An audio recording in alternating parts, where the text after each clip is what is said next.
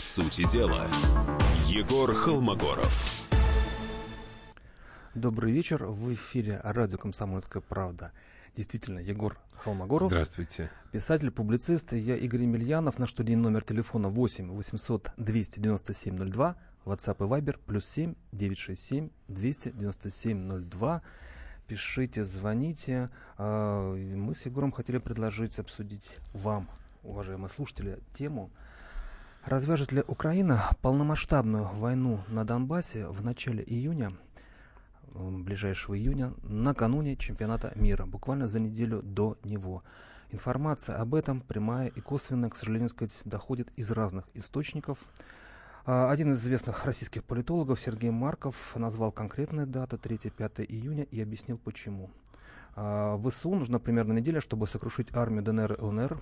И тогда через неделю Москва окажется перед выбором – наблюдать силовую зачистку Донбасса и проводить чемпионат мира по футболу, или вмешаться российской армии и столкнуться с бойкотом чемпионата. Егор, как полагается, насколько реалистичен такой жесткий и грустный, и трагический сценарий? Ну, давайте просто тогда исходить из того, что значит сокрушить а, армию ДНР и ЛНР если имеется в виду сокрушение, скажем так, вот того, что называется э, добровольческими корпусами и так далее, то да, действительно, просто в силу объективного а, а, положения дел, что ВСУ это пусть и плохая, но армия как бы тебя официально признанного, международно как бы а, признанного государства, другой стороны, а, корпуса это, в общем-то, добровольческие формирования, которые, в общем, имеют ограниченный доступ к вооружению, к международному рынку вооружений. А они вот, в общем, существуют в такой дипломатической серой зоне, которая сейчас э, еще повисла в связи с тем, что фактически Минские соглашения ликвидированы. А, а новых нет. Их, то есть их Украина просто-напросто уничтожила, вот, э, а, в надежде на то, что ей новый беспредел сойдет с рук. Но, но, а, как мы, наверное, помним э, из истории, был, например, классический случай Корейской войны, когда э, сначала, в общем, побеждала армия Северной Кореи, потом высадились американцы.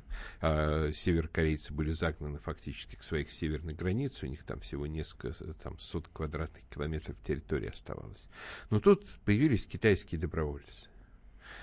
И в единодушном порыве миллионы, миллион китайцев э, решили все-таки вступиться за дело. Вот. И э, а также истребители. Да, с умелыми летчиками. Совершенно верно. То есть, но при этом все-таки формально никогда США войны с Китаем не вели. То есть на самом деле а вопрос состоит в следующем. То есть будет ли готов как бы, что, что называется, с одной стороны, не получится ли так, что в какой-то момент добровольческие корпуса вот, э, ДНР и ЛНР как бы резко изменят свою численность, свою насыщенность вооружениями и так далее, и какова будет реакция что называется, западной части мирового сообщества на это. Собственно, Украина действительно хочет прежде всего подставить Россию под санкции.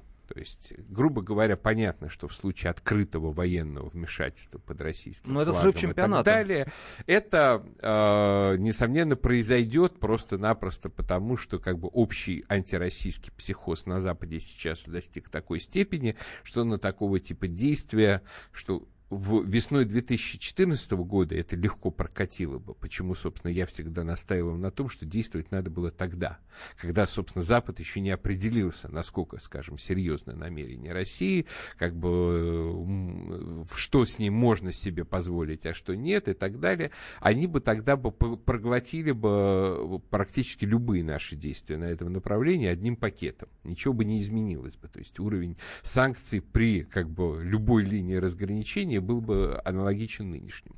Сейчас это, конечно, будет гораздо сложнее. Но вот, скажем, реагировать на усиление ДНР и ЛНР а, за счет, скажем, людей, которых там нет, как бы формально. А, я не уверен, что, например, западные страны будут готовы всерьез агрессивно на это реагировать, по крайней мере, а, в той части, которой говорится, э, которая касается Европы. Потому Ну, Именно, что, да. Да, потому что на сегодняшний момент Европа оказалась в очень сложном геополитическом положении. Мы слышим, что происходит на иранском направлении. Мы слышим, что, в общем, включился, что называется, резервный я бы сказал так, э, Трамп номер, э, Трамп номер два, потому что меня всегда, когда спрашивали, э, почему я считаю, что избрание Дональда Трампа президентом США это хорошо, а я всегда говорил, что есть два варианта. Вариант первый. Трамп как бы будет проводить ту политику, которую обещал, дружить с Россией, все у нас будет нормально, мы обо всем договоримся и так далее. Это, но есть вариант резервный. Это то, что Трамп будет вести себя как слон в посудной лавке, и он просто так геополитически дискредитирует США, что наше положение облегчится просто в силу этого факта, что начнется развал единого западного фронта и на антироссийском направлении, и на всех других направлениях. Вот мы сейчас э, наблюдаем сценарий номер два, то есть западный антироссийский фронт разваливается, разваливается достаточно интенсивно, но это не повод, знаете, здесь есть очень важный, здесь есть очень серьезный риск грубо говоря, что мы сами себя в этой связи запугаем и начнем, лишь бы ничего бы не делать, давайте пойдем на любые уступки, там хотят, пусть берут там горловку или что-нибудь еще и так далее, лишь бы не спугнуть. Нет, как раз это повод для России выступать в качестве активного внешнеполитического субъекта и просто навязывать, что вот это наш интерес. Но а разве не дадут по рукам а, Порошенко а, те же самые западные страны, сборные которых, собственно, уже будут э, на тот момент находиться на территории России. В Ростове, который в десятках километрах от границы, там вообще четыре матча пройдут. Э, и половина круп, крупных европейских держав туда делегировали не только свои сборные, но и армии болельщиков. А ну, собственно, это тоже надо учитывать, и это надо вводить в наш план действий, что если, грубо говоря, Украина развяжет войну непосредственно во время чемпионата, нужно просто создать как бы такую конфигурацию, в которой действительно бы а, все мировое сообщество ощущало э, как, это как угрозу со стороны Украины а не как со стороны России. Что действительно, что там, что называется, фактически матчи в Ростове-на-Дону станут под угрозу по, по вине Украины. Ш, скажем, подчеркивать все факты, там, не знаю, каких-нибудь перелетов снарядов, нарушения границ и так далее, и так далее, и так далее. То есть, грубо говоря, а мы все время делаем одну и ту же ошибку. Мы соглашаемся, что называется, а, что нас делают крайними ответственными за эту ситуацию в то время как мы ответственными за эту ситуацию не являемся. Не а, Россия спровоцировала а, гражданскую войну на Украине. Ее спровоцировало ну, сначала государственный переворот там, потом установление новой майданной власти, которая немедленно фактически встала на путь геноцида русского населения. Что мы могли в этой связи, мы сделали. Жаль, что не сделали больше, но, может быть, когда-нибудь сделаем. Но это не наша вина. То есть все... вообще нужно полностью исключить из диалога с Западом вот эту тему так называемой а, агрессии России против Украины, каковое ну вот, место не имеет. Ну вот 10 лет назад а, другой, другой крупнейший международный турнир, Олимпиада, 8 августа. Именно 8 августа Грузия, Грузия начинает войну. Ситуация э, не вполне аналогично, но тоже бывшая республика, тоже с проблемами территориальными, с проблемами, связанными в том числе и с Россией. А, и пытается таким образом решить свои проблемы, выставив виноватой Россию. То есть фактически та же, ну почти то же самое. Ну, тогда, по-моему, Россия все сделала правильно. Может быть, можно было поступить еще более жестче, жестче но точно не, не надо было поступать менее жестко. Тут, конечно, от нас все ждут, что у нас более связаны руки, потому что чемпионат проводится непосредственно на нашей территории. Ну, грубо говоря, надо дать понять Западу, что в крайнем случае это нас не остановит. Пусть затыкают свою, своего поросенка сами.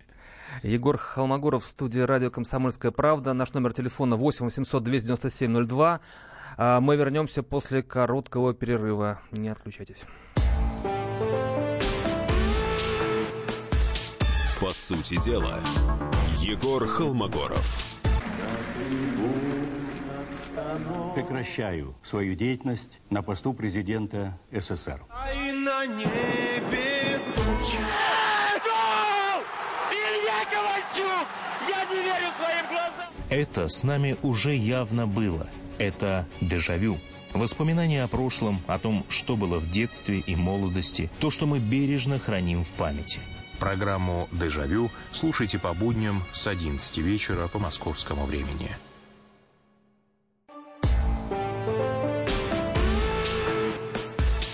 По сути дела, Егор Холмогоров. Добрый вечер. Э, в студии радио «Комсомольская правда» Егор Холмогоров, писатель, Здравствуйте еще раз.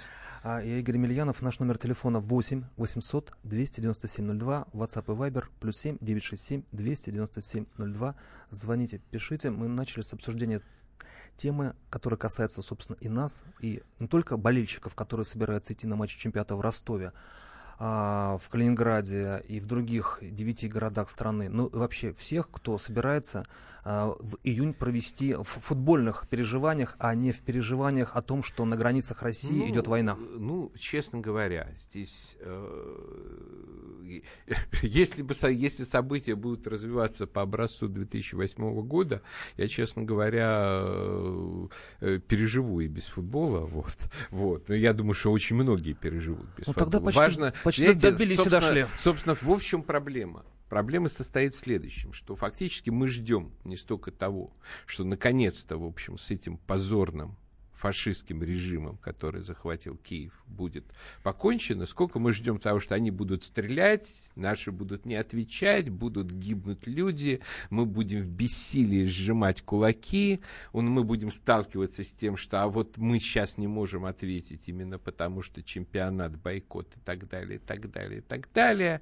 То есть, грубо говоря, наша чувство неприятия этой ситуации связано именно с тем, что мы ожидаем еще одного вот как бы чувства бессилия, позора и так далее. Потому что если как раз Киев доведет до того, что, в общем, уже будет немножко наплевать там на чемпионат и так далее, как раз здесь-то э, у людей, я думаю, стресс очень быстро либо исчезнет, либо изменит свою форму. Но для этого нужно, чтобы хозяева господина Порошенко четко осознавали, что может вот закончиться все именно этим, что, грубо говоря, Россия не будет находиться в положении бесконечно извиняющейся, бесконечно там пытающейся вот как-то вот задуть этот вот костер в одностороннем порядке, в то время как они его задувать не собираются, они просто собираются, что называется, предоставить э, Украине э, зеленую улицу для террора на Донбассе. То есть, а, и мы э, мне кажется, очень мало говорим о тех преступлениях, которые там совершаются. Вот сейчас вот был Каннский фестиваль. А, в документальной программе получил э, г- приз э, господин Лазница, украинский режиссер, работающий активно в Европе, в общем, человек совершенно необандеровских, если Ну, фильм о Донбассе, да, он взял приз. у- убеждений, как бы основная идея этого фильма, что Донбасс это не место, Донбасс это такая форма криминальной жизни, что люди, которые там живут, фактически не люди, что, в общем, переживать о них не о чем и так далее. Фактически российский абсолютно по своей идеологии фильм. И он получил ему приз. дают, Да, ему его дают приветствовали. приз за а, режиссуру в документальной, э, в документальном кино. То есть, а мы, они все делают совершенно открыто и очевидно. Мы не говорим о совершаемых там преступлениях, там, о погибших мирных жителях, о терроре, который совершается, о тысячах политзаключенных. Вы понимаете, как бы с, Украина сейчас страна с самой несвободной прессой в мире, с самым большим количеством политзаключенных в мире, с самым постоянным применением пыток в мире. То есть вы понимаете, как бы с пиратством на Азовском море, с издевательством над нашими моряками и так далее. И ну, понимаете, вот это результат так называемых европейских ценностей. И вот это им нужно совать под нос ежедневно. Мы же пока почти ничего на этом направлении не делаем. Мы вообще не говорим всерьез о правах человека с Европой вот в связи с Украиной. А, Александр из Перми пишет, если станет вопрос о русских на Донбассе, футбол надо сдвинуться на 20 место. И Наталья Гусева пишет, почему вы такие храбрые в защите сирийцев, такие нерешительные в защите своих на Украине. А, Ну, да, полностью- извините, да. Вот я могу только вот согласиться и полностью присоединиться. У нас звонок из Москвы, Сергей.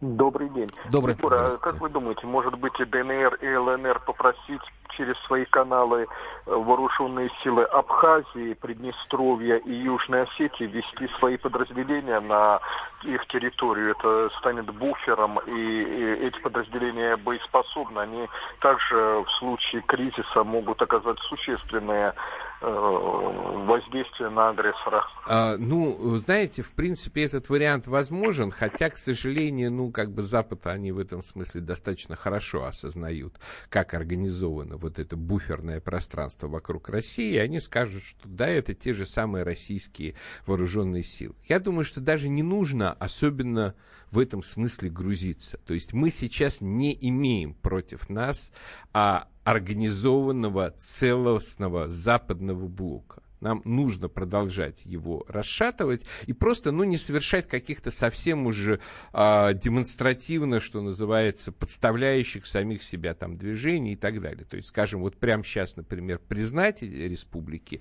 видимо, действительно вот в ближайшие два месяца было бы не очень уместно, это было бы а, провокационно. Хотя я, в принципе, про- против, э, я только за признание и вообще я за то, чтобы была реализована конечная цель этих республик, а именно воссоединение с Россией.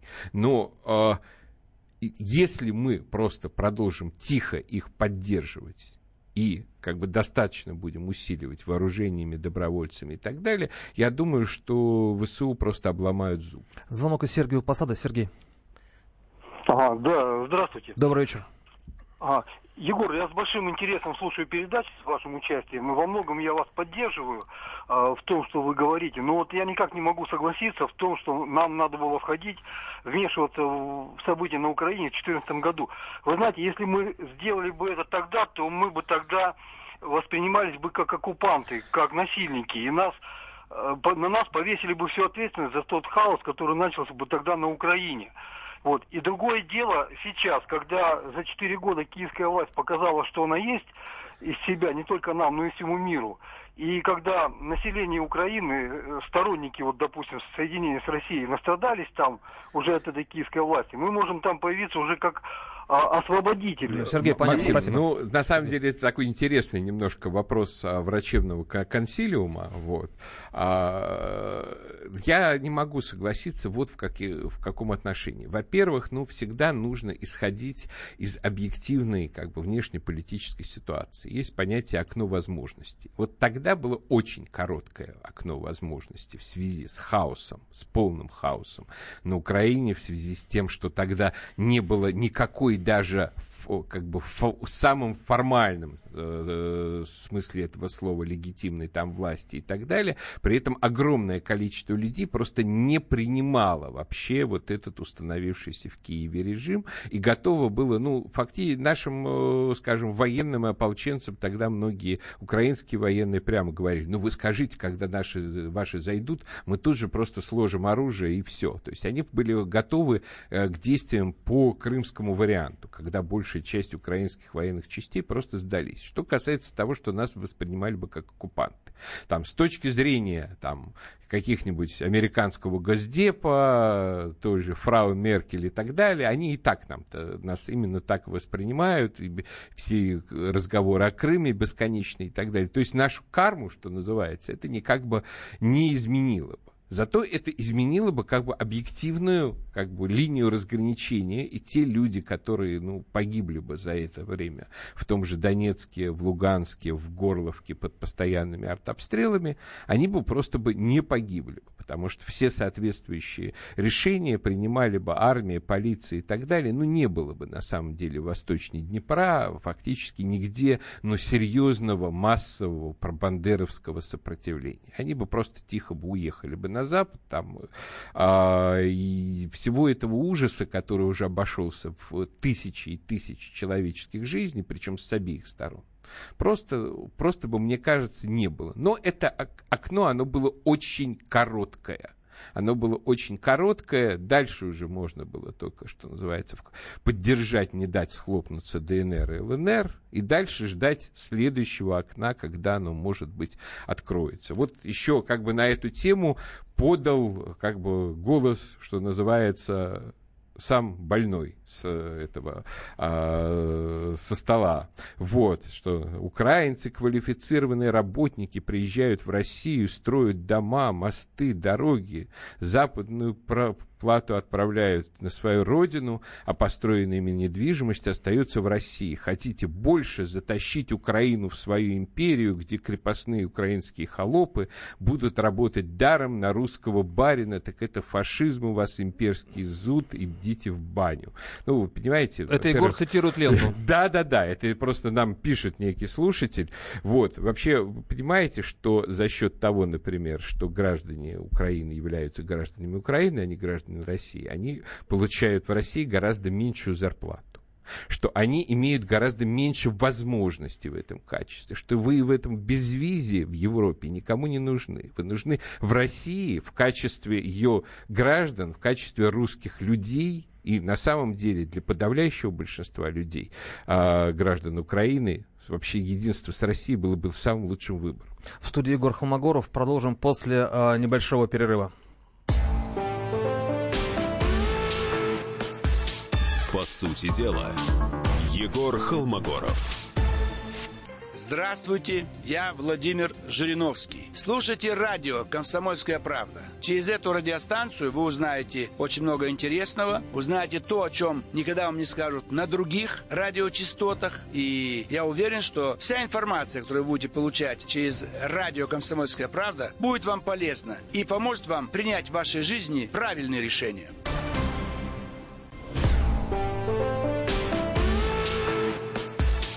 По сути дела, Егор Холмогоров.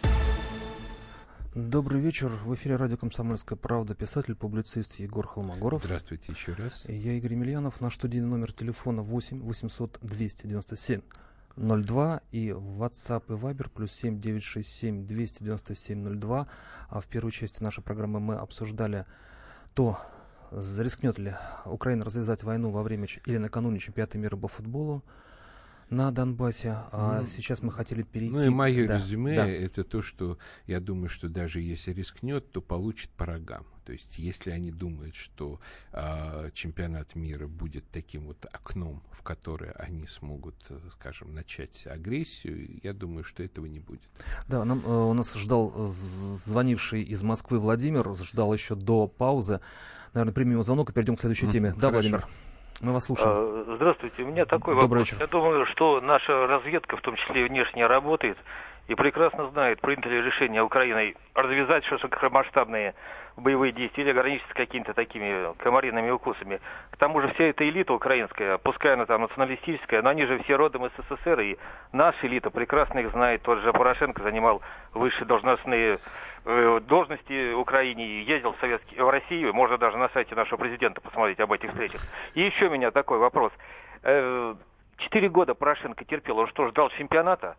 И, и еще вопрос. Это укрепит его позиции перед выборами? Мне кажется, что нет. И потом, еще такой аспект. Владимир, Если вы решили задать все вопросы? Да. Да-да, извините. Да, говорите. Если Макрон и Меркель приезжали в Россию и они знают, что Украина, грубо говоря, нападет на ДНР, ЛНР, я думаю, они бы не приехали сюда, они тоже подставляются. Ну, на самом деле, э, как сказать, Спасибо. уже понятно, что по отношению к Германии той же самой Порошенко себя ведет, ну, как откровенно совершенно. Так, нож в спину ей, по большому счету. Владимир Владимирович ей букет, а э, Петр Алексеевич, он, кажется, ножичек ей в спину. Вот, потому что, то есть сейчас э, Порошенко четко ориентируется на внешнеполитическую повестку повестку США, причем как бы в роли такого мелкого провокатора, мелкого шкета, который совершает те или иные действия, лишь бы, чтобы, что называется, создать поле для торговли по другим гораздо более важным для Америки и для Израиля, с которой она сейчас вот фактически в одной связке выступает, вопросы на Ближнем Востоке потому что тут а, там-то действительно ситуация весьма и весьма впечатляющая. Скажем, сегодня взят такой лагерь Ермук под Дамаском. это фактически последний анклав а, мятежников в районе Дамаска. То есть, причем это место исторически знаменитое. А, там в 636 году, то есть, когда Польша почти больше полутора тысяч лет назад, вот, а, а, состоялась знаменитая битва между византийцами и а, арабским халифатом, тогда сравнительно еще молодым, который византийцы проиграли, в результате чего весь Ближний Восток был для византийцев и, соответственно, для православного государства потерян. То есть там. И вот сегодня, как бы фактически при российской поддержке, в общем, э, войска Асада, в которых там достаточно много христиан, там, ну, уж точно нет вот таких, что называется, вот фанатиков, халифатчиков, исламистов и так далее, отбирают у халифата этот джермук. То есть, получается, больше пол, полторы тысячи лет вот прошло между двумя событиями, вот. То есть, Путин ухитряется еще исправлять то, что потеряли э, а, византийские императоры, ну, хотелось бы, чтобы как-то то, что было потеряно при последних генсеках и первых президентах, тоже бы исправилось. Ну вот. и да, а, и вообще мы предполагали в этой части нашей беседы перейти а, к обсуждению темы, которая, ну, стыкуется на самом деле с предыдущей, потому что введенный на минувшей неделе Крымский мост отметил не только рекорды а, по пассажиропотоку, который через него пошел, но и удивительное явление. Через Крымский мост едет немало машин с украинскими номерами. Причем это не только машины э, с юго-востока Украины. Там самая разная география. Получается, что для украинцев проще, преодолев а, часть российской территории, ну, по М4, я так понимаю, проехать через Крымский мост в Крым, чем через Чонгар. Несомненно. Почему? Потому что, ну, как бы это организаторы блокады Крыма установили там такой террористический режим, просто там с избиениями, с ограблениями едущих туда людей, что действительно проще гражданину Украины въехать на территорию России где-нибудь там в районе Брянска или Белгорода, сделать вот этот крюк, и въехать по мосту, чем вот через эти вот унижения от пограничников, от правосеков, через взятки, через там обыски в машинах, там выбрасывание части вещей и так далее, а, преодолевать вот перекоп, э, Чингар и так далее. Вообще, а, у меня сегодня вышла статья на таком сайте политаналитика.ру под названием «Геополитика Крымского моста» где я объясняю очень простую вещь, что на самом деле то, что мы построили этот мост, мы реализовали тот геополитический принцип, который на самом деле а, в Крыму доминирует уже больше двух с половиной тысяч лет, когда оба берега Керченского пролива находятся под одной властью в составе одного государства. Было Боспорское царство, было, скажем, знаменитое наше Тмутараканское княжество, князь которого ровно 950 лет назад, в 1068 году, произвел промер Керченского пролива по льду, то есть вот он, он был, владел обоими берегами, и Тмутараканью, и Керчу Корчевым. Вот. Потом как бы турки тоже оба берега держали, когда мы их выбил, вышибли, соответственно, Россия держала. Ситуация, когда один берег у одного владельца, а другой у другого, для Керченского пролива абсолютно ненормально. И точно так же, как на самом деле вход в Крым через вот Перекоп Чингар, через вот эти вот а, сухопутные соединения, он, как ни странно, на, на протяжении вот этих двух с половиной тысячелетий использовался очень мало и почти исключительно вот кочевниками. Когда вот, скажем, из Крыма крымский хан шел грабить Россию, угонять там в плен рабов и так далее. Вот Перекоп и Чингар стали точками входа в Крым, по большому счету, только в составе Российской империи. Вот когда это все стало единое государство, когда стали строиться железные дороги, шоссейные дороги и так далее, тогда да, Перекоп и Чингар, они вышли на первое место. Но но сейчас фактически ну, превращается Украина в такую же варварскую кочевую империю, которая вела себя, собственно, по отношению к Крыму ровно так же, вот как вели себя, там, не знаю, скифы, сарматы и все прочие. Типа, живем рядом с богатыми соседями, набегаем, грабим, там, иногда у них какой-нибудь золотишко стреляем и так далее. То есть, как такие соседи-варвары. И к этому благодаря усилиями правого сектора, все вернулось фактически. Откатились на две с половиной тысячи лет назад.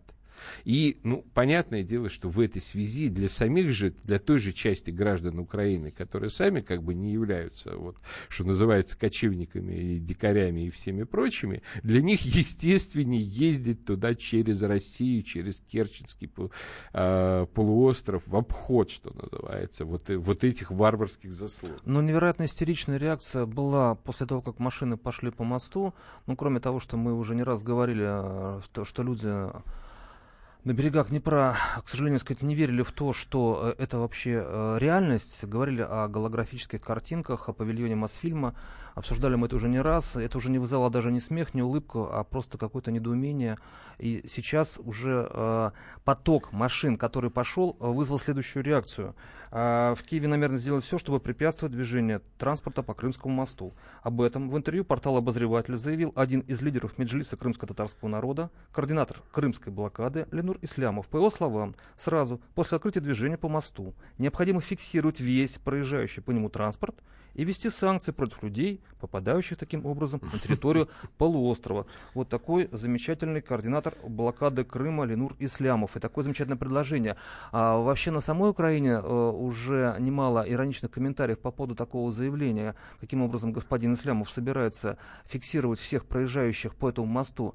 Можно подумать, что у Украины есть на это возможности. Желание-то, может быть, у кого-то есть, вот возможности нет. Они э, пупер украинские хакеры подключатся там к камерам, которые контролируют движение, будут скачивать оттуда, видимо, всю информацию, и что-нибудь еще приду. Но это все на самом деле детский цирк, конечно. Это детский цирк.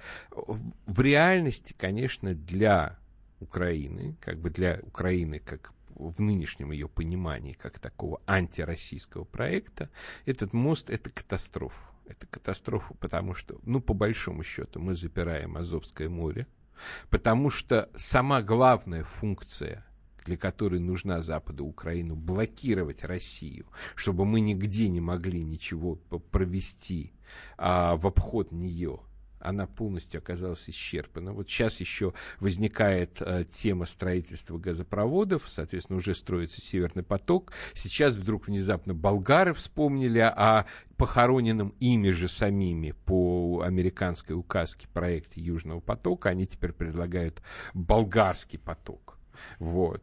То есть, ну, понимаете, если еще он будет построен, то в этом случае, то есть уже ста- видно, что вот это место транзитного коридора для России начинает у Украины урывать уже не только сильные, типа Турции и Германии, но и слабые, типа Болгарии. То есть это значит, что скоро на самом деле эта территория ну, начнет превращаться в пустыню. Потому что индустрии они там убили Сельское хозяйство, в общем, уже тоже деградирует. Там э, перешли к охоте и собирательству, когда там э, главными э, способами производства являются там вырубка леса, добыча янтаря, выкапывание их где-нибудь там в, в Прикарпатии и так далее. То есть, понимаете, это уже уход просто в какую-то неандертальскую эпоху вот вообще как бы, ну, достойны ли э, там э, граждане Украины этого? Ну, конечно, что называется, отчасти заслужили в том смысле, что терпят 4 года вот это скотство а, во главе э, власти, еще как-то, ну, никому, кроме пресловутой Нади Савченко, тема с минометом в голову не пришла, вот, ну, но с другой стороны жалко же людей. Но а, вообще одно дело, когда м, подобное заявление бросает а, координатор этой самой блокады, другое дело, когда об этом говорят на уровне госструктур а, в США и Канаде, которые осудили ввод Крымского моста, считая, что это подтверждает а, аннексию э, Крыма. И Порошенко сразу же после этих заявлений сообщил, что а, этот мост предназначен для того, чтобы оккупанты отступали а, из Крыма на Кубань, когда, соответственно, Крым вновь станет украинским. А, он ну, даже, то есть да, никогда. То есть бесполезный мост, абсолютно а, бесполезный. Да, и сегодня в «Комсомольской правде» приведена подробная схема того, как будет охраняться этот мост, а, причем на всех уровнях, ну, за исключением там некоторых самых-самых секретных позиций, но, в принципе, мы привели основные моменты, которые обеспечат этому мосту полную безопасность, а каких бы то ни было а, нападений на него с земли, с воздуха, из-под воды. Ну, а мы вернемся через э, небольшую паузу. Не отключайтесь. По сути дела, Егор Холмогоров. Адвокат! Спокойно, спокойно. Народного адвоката Леонида Альшанского хватит на всех. Юридические консультации в прямом эфире. Слушайте и звоните по субботам с 16 часов по московскому времени.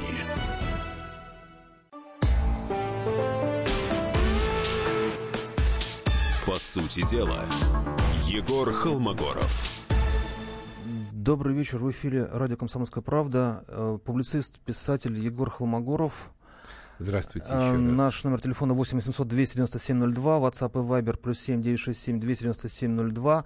В завершающей части программы э, об истории. Грядет столетие начала гражданской войны, самой трагичной войны а, на территории нашей страны в первой половине, может быть, э, 20 века, несмотря на то, что там была и Первая мировая, и Вторая мировая, но это была война между своими, хотя началась она не со своих все-таки. Как вы считаете, Егор? Ну, я, кстати, вот не соглашусь на самом деле. А как же с- чехословацкий мятеж? Вот, смотрите, вот я как бы не, э, не согласен с тем, что э, мятеж чехословацкого корпуса стал началом гражданской войны. Это э, Эту версию, по большому счету, внедрили в советские учебники совершенно сознательно по двум причинам. Во-первых, ну, спустя какое-то время, там все-таки большевики после начала своей власти начали ощущать, что Марксов принципу пролетариев нет отечества, он немножко противоречит, скажем, естественным чувствам людей, что никто не любит власть, у которой нет отечества. И, соответственно, они стали по возможности представлять гражданскую войну не как войну классов, как они ее из- из- излагали исходно, не как войну политических сил, а как, как бы войну с некими внешними иностранными интервентами. И был, был э, и вся вот как бы та история гражданской войны, которую я учил в школе, а, в советской еще школе, она излагалась по принципу походы Антанты на молодую Советскую Республику. Там первый поход Антанты, второй поход Антанты, третий поход Антанты и так далее. Но только, е- и, соответственно, главным агрессором в гражданской войне выступала Антанта, что откровенная неправда. Что, собственно, от нас маскировали, вот когда мы учились в школе? Тот факт, что вообще-то все действия Антанты крайне ограничены, они везде вот так вот заходили на территорию, скажем, каких-то российских Ну, правило, в портов, порты. да, и никуда не, дальше не совались. Почему? Архангельск, Потому Владивосток, что Мурманск. это была реакция на интервенцию на территорию России центральных держав, то есть Германии, Австро-Венгрии, Турции, а, которая, дорога которой была открыта Брестским миром, который большевики же подписали, Ленин фактически собственную партию изнасиловал, чтобы она э, ее утвердила, потом э, в попытке как-то избавиться от этого, там, убийства Мирбаха и так далее, так называемый мятеж 6 июля, когда Дзержинский со Свердловым чуть Ленина не свергли, в общем-то, для того, чтобы как раз а, выскочить из соглашения с Германией. Это было подавлено, и до самого конца, как бы, собственно, до поражения Германии в Первой мировой войне, Ленин был абсолютно к ней лоялен. Есть некоторые факты, которые, например, советская власть очень не любит. Например, январское восстание рабочих в Киеве, а Январская зима 18 года. да, да, да. Когда, ты- да, 18 года, когда фактически киевские рабочие русские свергли так называемую Украинскую народную республику, выгнали из Киева все, петлюровцев, всех прочих и так далее, пригласили, соответственно, как бы э, большевиков как красную, но при этом единую вроде государственную власть, большевики пришли и почти сразу же сдали Киев назад немцам и в, а, в обозе которых при- при- приперла опять незалежная Украина, но только уже не в виде УНР, а в виде Гетмана Скоропадского, который все-таки был поприличнее, он сам никогда в этот украинский сепаратизм не верил. К тому моменту, на самом деле, гражданская война шла, в общем-то, уже по всей стране. Она шла на юге России, когда обра- образовалась добровольческая армия. Был знаменитый ледяной поход во главе с э, Корниловым и Алексеевым. Уже Корнилов погиб. Но, строго говоря, точкой начала гражданской войны, мне кажется, можно считать бои в Москве в а, э, октябре 17 года. То есть после этого уже, в общем-то, э, где как, какие выстрелы раздадутся и кто с кем будет воевать, это уже стало вопросом времени. Но еще раз, а, в этом смысле демонизировать Антанту и рассказывать, что это именно вот англичане, французы, американцы, из них как бы даже на самом деле японцы, что удивительно, хотя, казалось бы, вот от них ждали, что называется, попыток просто оккупировать наш Дальний Восток и сохранить его за собой навсегда. Но они тоже далеко даже, не пошли. Даже японцы под давлением американцев в конечном счете с территории а, России убрались. Была создана сначала так называемая Дальневосточная республика, которой был передан суверенитет, а потом в итоге она слилась с основной советской Россией. То есть в этом смысле как раз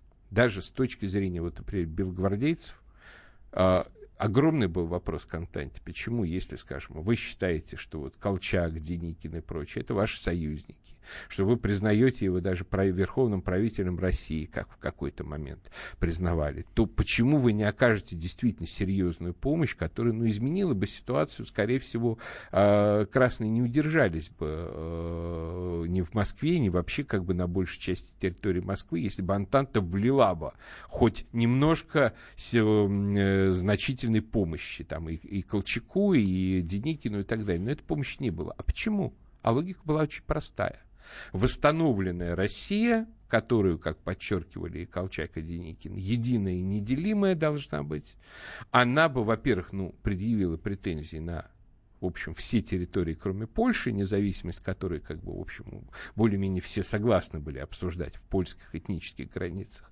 на Прибалтику, на Закавказье, там, возможно, там, э, Маннергейм почему очень не любил, опять же, белых, потому что были бы вопросы сразу о возвращении в состав России Финляндии.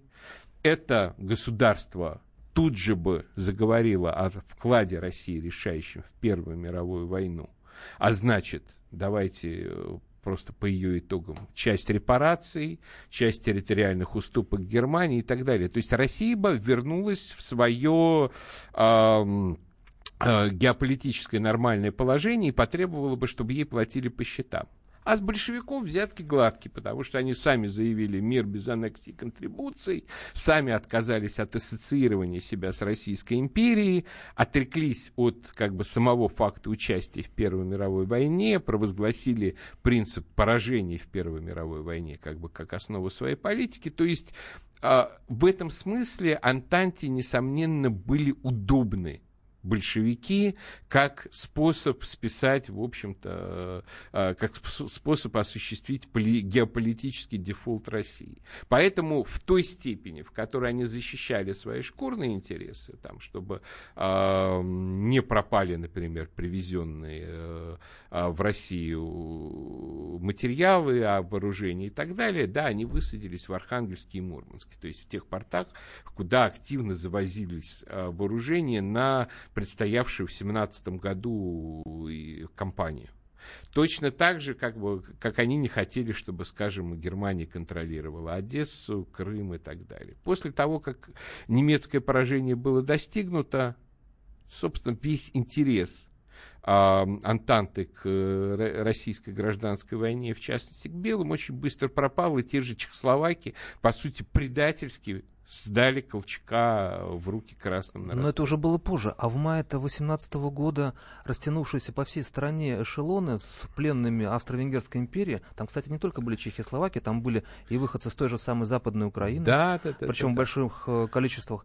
Но а кто-то же дал им сигнал для того, чтобы это восстание началось, и которое все-таки, вот вы не считаете это началом гражданской войны, полагая, что ну, это, это началось была, осенью 17 Это был, да, но это была трагическая, что называется, а, Э, история, почему она была трагическая? Потому что грубо говоря, в тот момент, когда вот началось это восстание Чехословацкого корпуса, когда далеко не все большевики были ориентированы на Германию и так далее, было вполне реально то, что Россия вернется назад в состав Антанты, что вот просто уберут лично Ленина, то есть и его окружение, которое было ориентировано на Германию, после чего, соответственно, Россия в каком-то таком социалистически коалиционном варианте с каким-то таким сложным, ну, левым правительством, а может быть даже не очень левым, вернется назад э, в Первую мировую войну. Но этого не получилось, этого не получилось. Я думаю, в частности, моя гипотеза состоит,